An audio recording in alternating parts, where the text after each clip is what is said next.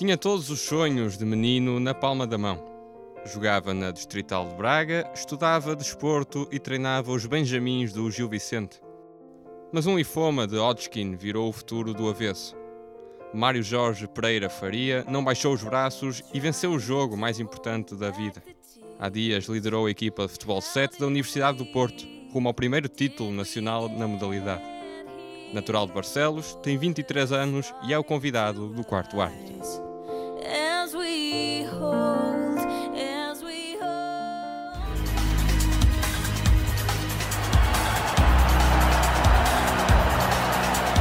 Quarto árbitro.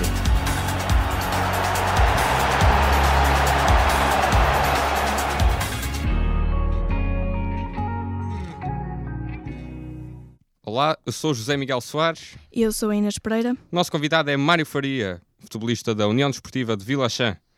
Olá Mário, desde já muito obrigado por teres aceito o nosso convite. Uh, começaste a jogar futebol aos 7 anos. Uh, como surgiu uh, o interesse pela modalidade? Uh, experimentaste? Foi alguém que te indicou? Eu sempre, eu sempre desde, desde pequenino, que me lembro de, jogar futebol, sempre foi hum, a minha brincadeira favorita, por assim dizer. Lembro-me hum, de, jogar, de jogar a bola com os meus pais, meus primeiros, meus primeiros chutes na bola, hum, e todo o tempo livre que tinha nas férias e mesmo durante a escola, nos intervalos, era sempre a jogar a bola. Hum, a minha mãe eh, tinha que me chamar para ir almoçar, para ir jantar, hum, e dizia-me que se eu não voltasse eh, o mais rapidamente possível, que depois não podia, não podia, voltar, a, não podia voltar a jogar. E eu lá tinha que ir e por isso foi de uma forma natural hum, que o meu pai me inscreveu na- nas escolinhas do, do Gil Vicente, com 7 anos, e por volta disso. E como foi essa passagem pela formação do, do clube gilista? Eu estive na, no Gil Vicente quase toda a minha formação. Hum, aquilo praticamente tornou-se uma segunda casa, hum, tanto é que neste último ano, nestes últimos dois anos, hum, tive, tive a estagiar no, nos Benjamins do, do Gil Vicente. Que recordações é que, é que trazes do futebol distrital? O futebol distrital, eh, muitas recordações, tanto é que, hum, que ainda jogo, ainda jogo lá. Hum, fui para lá depois de- de- da minha formação, no meu primeiro ano sénior, e ainda lá continuo. Eh, passei lá muitos bons momentos. Eh, há cerca de 3 anos fui campeão distrital eh, pelo Forjães. Foi talvez o melhor momento eh, da minha carreira enquanto sénior. Hum, e claro, lembro-me lembro muito do, do Vila Chá, é o clube onde terminei agora a época, e, o meu primeiro, e no meu primeiro ano de sénior, o clube onde eu estive, eh, e que me deu uma boa oportunidade de, de lá estar este ano. Apesar de muitas derrotas, muitas recordações boas. Sim, sim, sim. Este ano não foi o melhor, não foi claramente o melhor a nível coletivo, mas apesar de tudo, tínhamos um grupo fantástico e, eh, e trouxe lá amigos para a vida, de certeza. Como, é que, como é que tu avalias a competitividade? ah, porque o quarto árbitro sabe que, que jogaste na, na Pro Nacional e que depois também jogaste na divisão de honra da, da AF Braga. Como é que é em termos de, de competitividade? Um, eu passei pela divisão de honra de Braga uh, nos dois primeiros anos de sénior e, uh, e é uma divisão, uma divisão complicada, mas, mas com um grau de amadorismo ainda, ainda grande.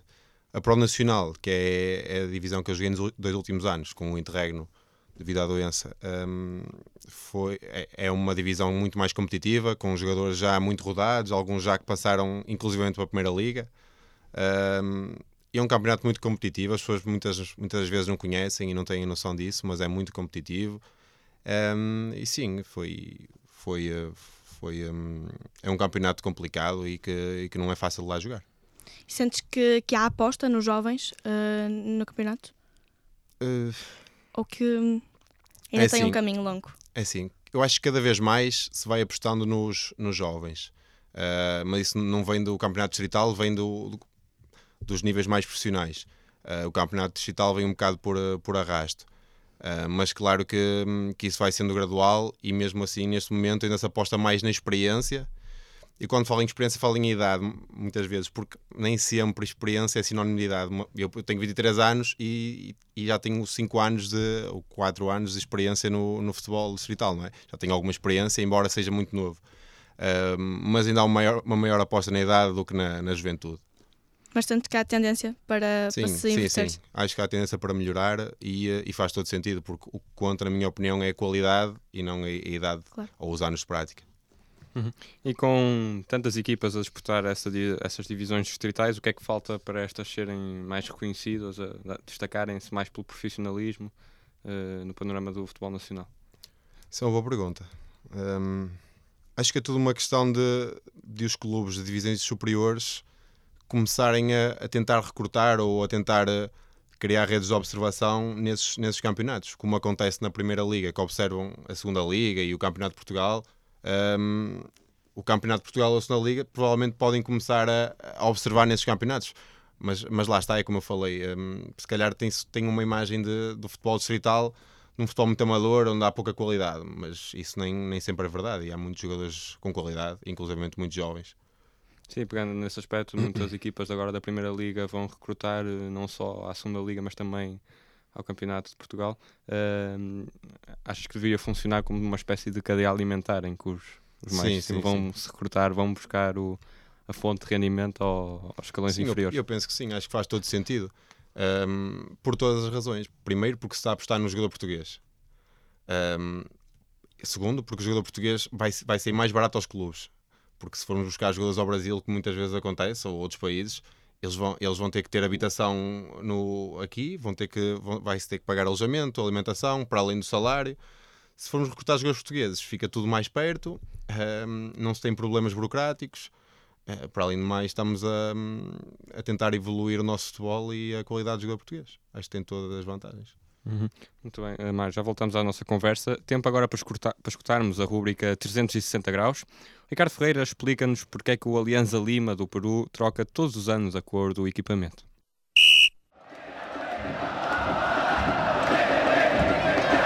O Alianza Lima é um dos clubes mediáticos do futebol peruano. Existe há 116 anos e comporta-se como um camaleão. Todos os anos troca a cor do equipamento, pela fé ao Senhor dos Milagres.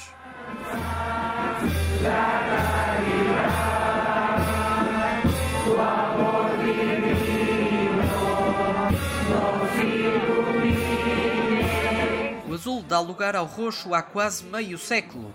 Daí para cá, o Aliança conquistou 8 dos 22 campeonatos que ostenta no palmarés. Já o fenómeno de culto cresceu sem precedentes, com o ponto alto a ser registado em cada mês de outubro. Tú que quitas el pecado del mundo, ten piedad de nosotros. Tú que quitas el pecado del mundo, ¡Que viva el Señor de los milagros! Se não reparem, nos últimos anos a camisola ficou guardada durante uma noite na capela onde é conservado o andor do Cristo Roxo. O ritual parece inabalável, sobretudo desde que a santidade foi elevada a patrono da religião católica no Peru. Perante tanta crença, o Aliança já viveu um pouco de tudo. Triunfos memoráveis, longas campanhas pela Libertadores e um desastre aéreo em Ventanilha.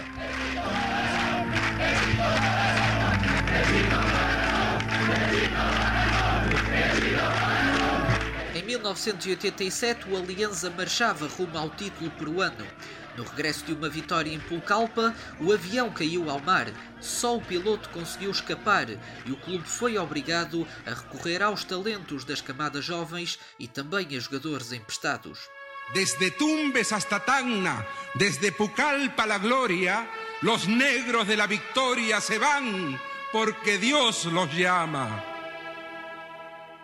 La gente de Alianza Lima se va, se va para jugar en la gloria por Navidad. Entretanto, o clube ressurgiu das cinzas, consolidou a maior base de apoio do futebol peruano e manteve lotações esgotadas no estádio Matute. A devoção ao catolicismo também parece inegável.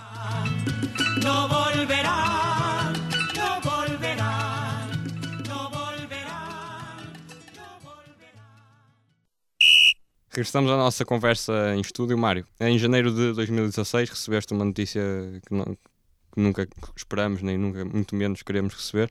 Foste diagnosticado com uma doença chamada um linfoma de Hodgkin. Para um atleta, como é que como é que como é que encara esta doença? Como é que é- como é que foi lidar com essa notícia? Bem, eu, eu recebi essa notícia, hum, sim, foi em janeiro, em janeiro de 2016. Uh, já vinha fazendo uns exa- muitos exames hum, desde o ano de 2015, o final de dezembro.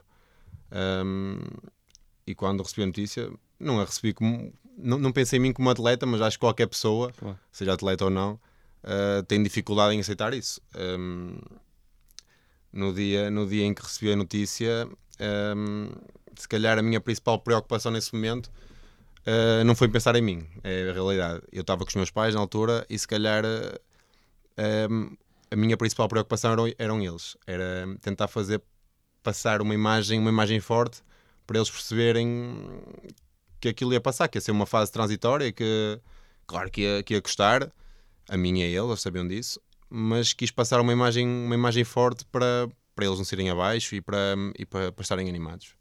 Disseste que já vinhas a fazer alguns tratamentos.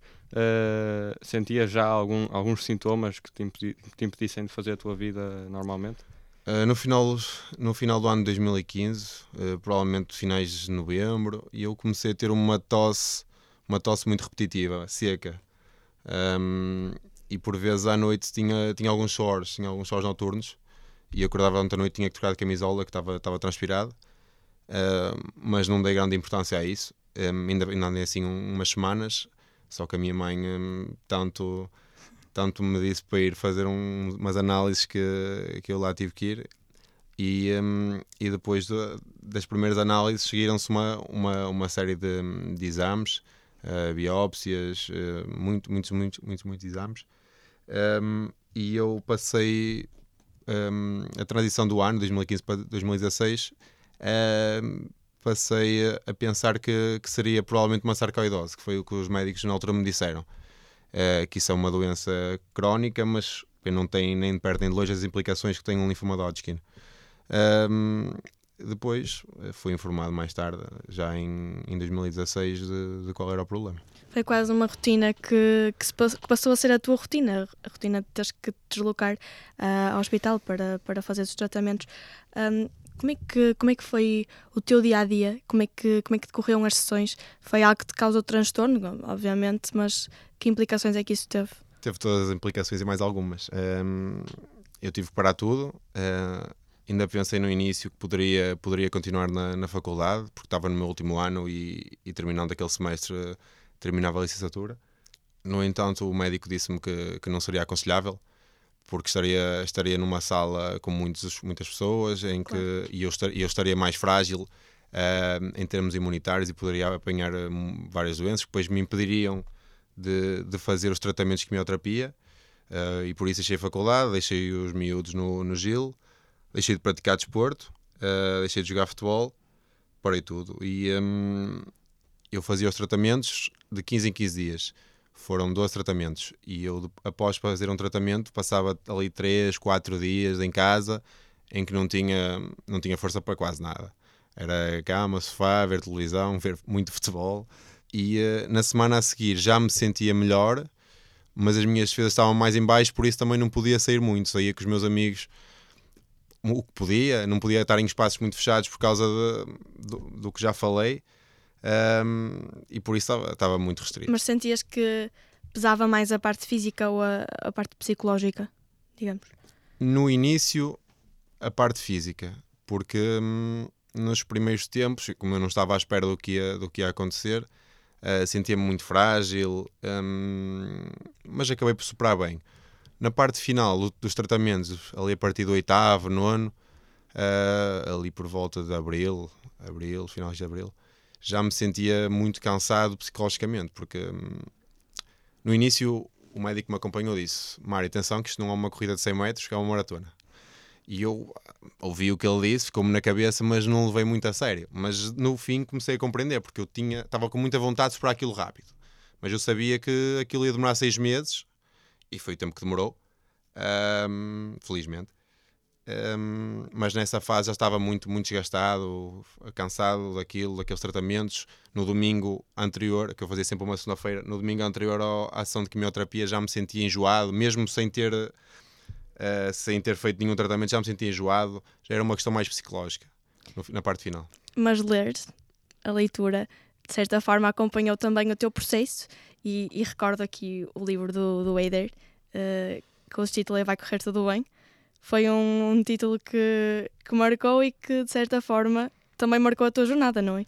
Eh, eu recebi esse livro do Éder hum, ah, na altura que, que decorria, ou, ou pouco depois de, de terminar o europeu.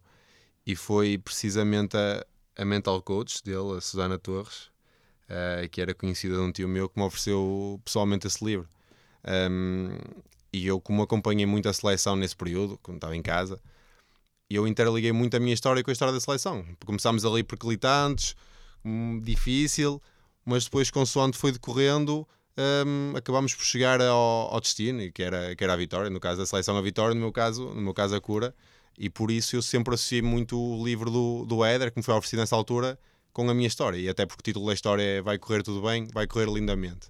E acho que é, é um título adequadíssimo ao meu caso.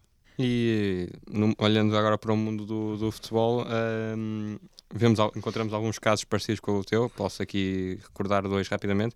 O Eric Abidal, um defesa francês que recuperou de um cancro no fígado, e também o Petrov, um médio búlgaro que jogou muitos anos em Inglaterra. Eh, Pergunto-te se, se esses dois jogadores se te serviram da inspiração, onde é que ias buscar forças para, para aguentar esses seis meses de, de tratamento. Sim, hum, claro que o futebol sempre esteve ligado, é, é uma parte importante de mim, logo, mesmo num momento difícil, eh, esteve sempre presente. E o caso do Abidal, do Petrov, mesmo do Jonas Gutierrez, um ex-jogador do Newcastle, teve um cancro também nos testículos. Claro que todos esses casos me, me trouxeram alguma força, alguma motivação. O do Abidal, principalmente porque é quase um conto de fadas. Um jogador que teve um cancro, jogar uma final da Liga dos Campeões, ser capitão do Barcelona e levantar a taça no final é o sonho de qualquer um e, e claro que isso faz, faz sonhar quem está a passar por uma situação dessas e, e dá uma motivação extra. E agora, Zé, deixa-me só perguntar se hum, encarar a vida de outra forma é agora o lema que, que, que segues.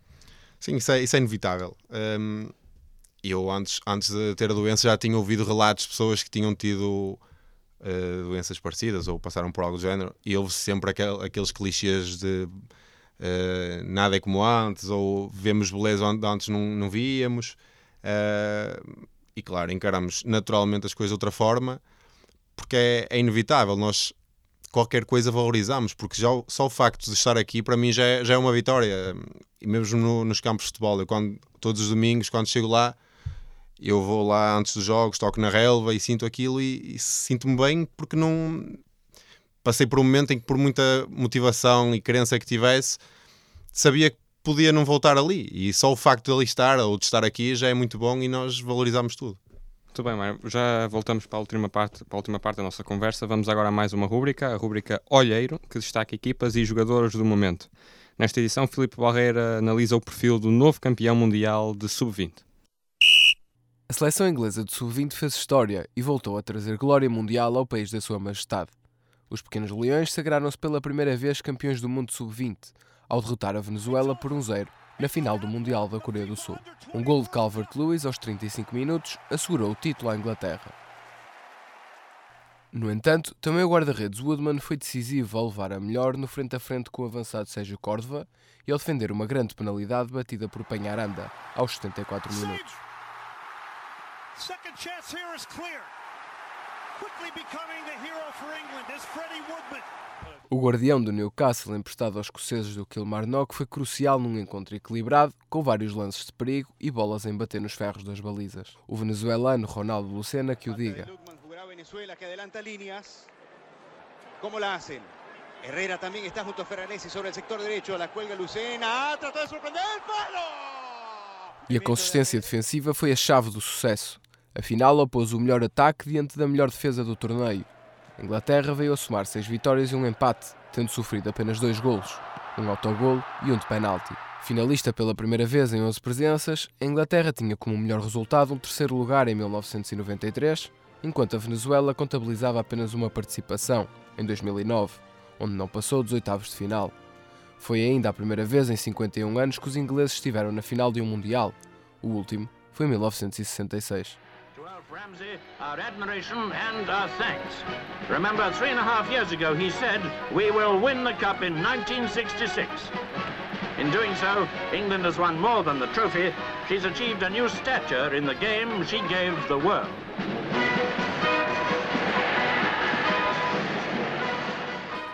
Seis dos jogadores que se sagraram campeões este domingo fizeram parte da seleção inglesa campeã europeia de sub-17 em 2014. Woodman, John Joe Kenny, Dominic Salanka e o capitão Lewis Cook foram titulares na final, enquanto Dale Fry e Adam Armstrong foram suplentes. O número 10, Dominic Salanka, foi até considerado o melhor jogador do Mundial de Sub-20. O jogador que vai trocar o Chelsea pelo Liverpool este verão sucede assim uma lista de jogadores onde estão, entre outros, Maradona, Messi, Agüero e Pogba.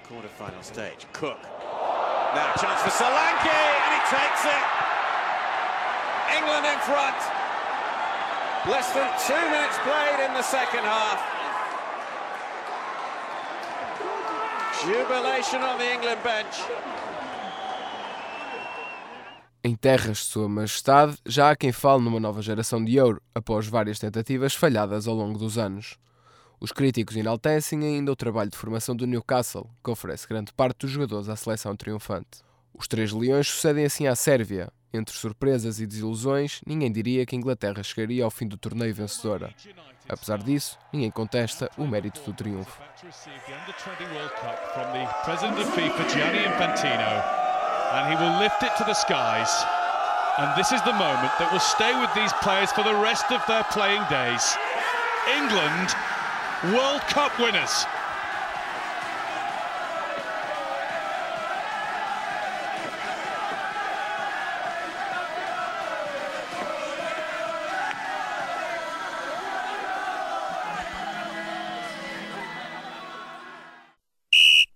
Estamos então de regresso para a última parte da nossa conversa, Mário. Ainda sobre todo o contexto que atravessaste eh, no ano de 2016, pergunto-te: eh, o futebol também foi um, um refúgio para, para um pouco a mente de, dessa luta com a doença?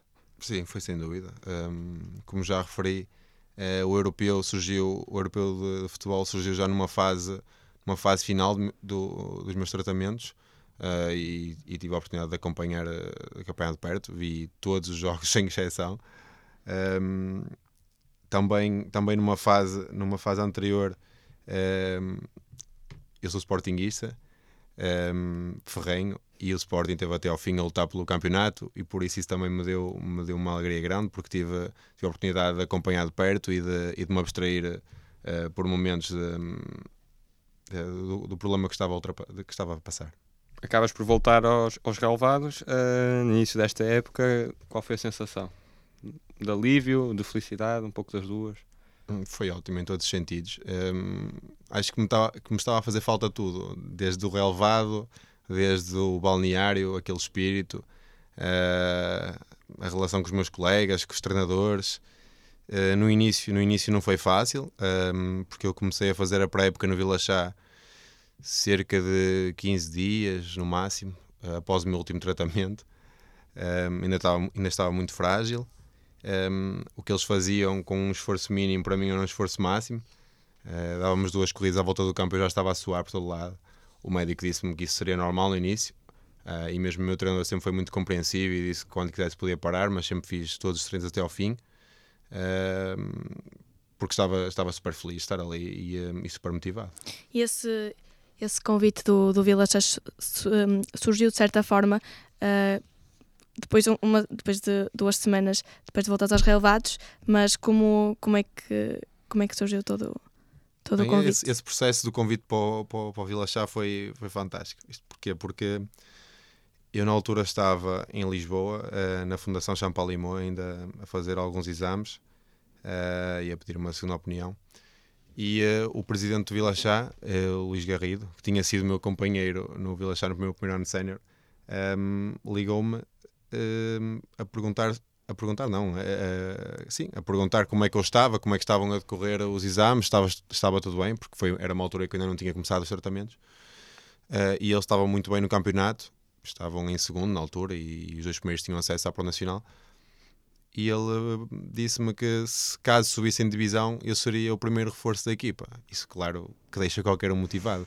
Uh, eu ainda nem os tratamentos tinha começado a fazer e ele já acreditava que eu ia ultrapassar aquilo e ainda mais por, por me dar um voto de confiança e por me querer na equipa. Eu na altura, claro, um, levei aquilo de uma forma um bocado um bocado para a brincadeira também, mas o que é certo é que no final dos tratamentos ele ligou-me mesmo e, e fui para o Vila Chá e foi muito bom.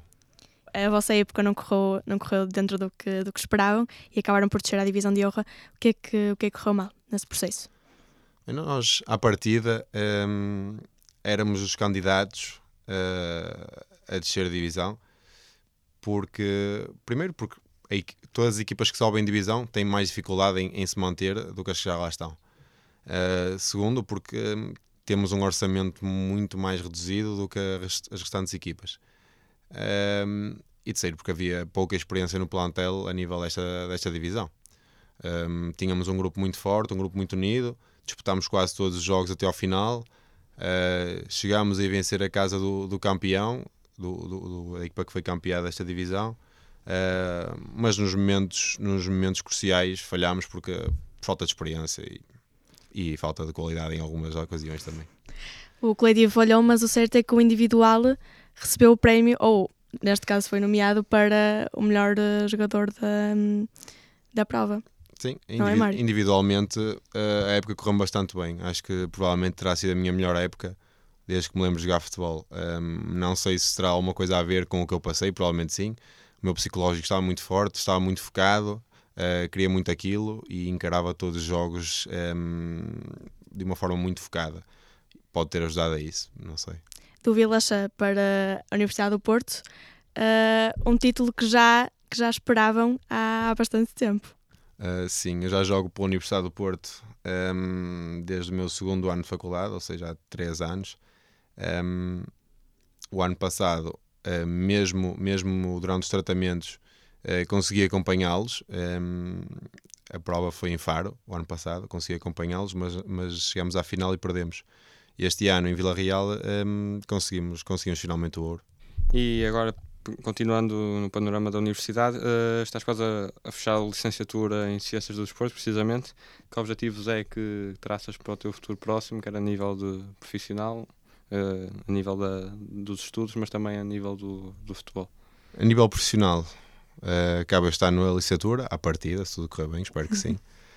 Ehm, no futuro, gostava de, gostava de enverdar pela área do, do fitness. Gosto muito de- dessa área, de, de health clubs, de, ginásios. Gosto muito desse ambiente de motivação, de superação. Eh, o futebol, também gostava muito de ser treinador, mas eh, enquanto jogo não tenho a possibilidade de treinar ao mesmo tempo, é quase impossível. Eh, por isso, provavelmente ficará para mais tarde. Em termos, em termos de futebol, o meu objetivo é tentar chegar o mais longe possível. Ahm, vai tudo depender das oportunidades que surgirem e do que, e do que for fazendo nos próximos anos.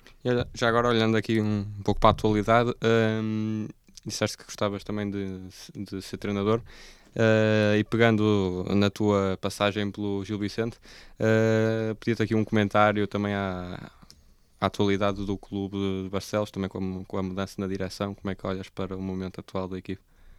Um, Gil Vicente. Gil Vicente já vinha há muitos anos com o, com o mesmo presidente, com o presidente António Fiusa.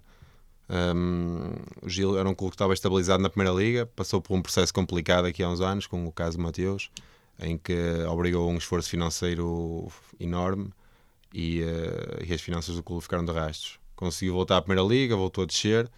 Neste momento é uma fase, uma fase um bocado transitória, porque hum, não na próxima época, mas daqui a duas, vai voltar à Primeira Liga por via administrativa. Um, isso é, é, é certo. Um, E o que pode fazer nessa, nessa temporada na primeira divisão? o Já- que pode fazer Expectativas. vai depender muito do, do, do, do orçamento que tiver do- para construir o plantel. uh, vai depender de muita coisa, Uh, mas, tem, mas tem também uma, uma formação onde, onde poderá ir buscar alguns valores e, e poderá investir também por aí. Antes de terminar, Mário, uma última questão.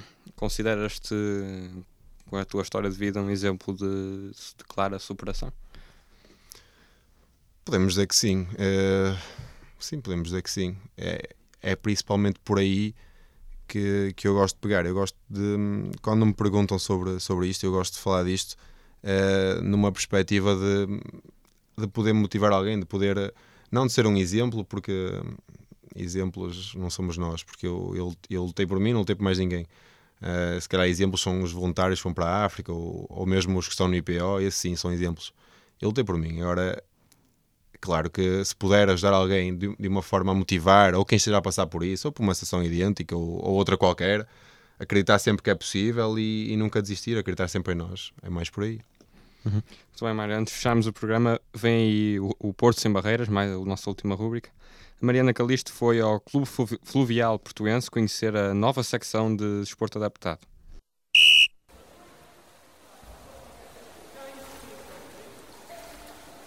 O Clube Fluvial Portuense e a União de Freguesias de Lordelo do Ouro e Massarelos criaram uma secção de desporto adaptado no clube no início do mês de junho. A existência de atletas na vertente de remo adaptado, a juntar ao sucesso da equipa de natação adaptada criada na época 2014-2015, fez com que o Clube Fluvial Portuense entendesse que era o momento ideal para criar uma secção única e exclusivamente dedicada ao desporto adaptado em parceria com a União de Freguesias de Lordelo do Ouro e Massarelos.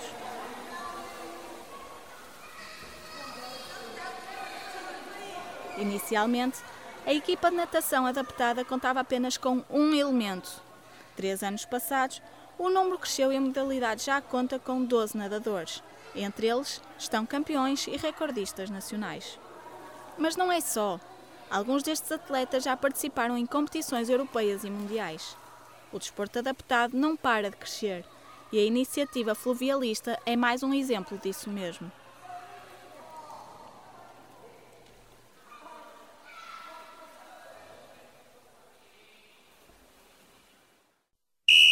Mai foi um prazer receber-te em mais uma edição do Quarto Árbitro. Em nome de toda a equipa, desejamos-te as maiores felicidades.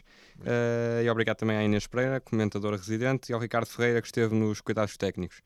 É o ponto final em mais uma edição. Acompanha-nos em jornalismo.net ou na Engenharia Rádio e já sabes, não fiques em fora de jogo.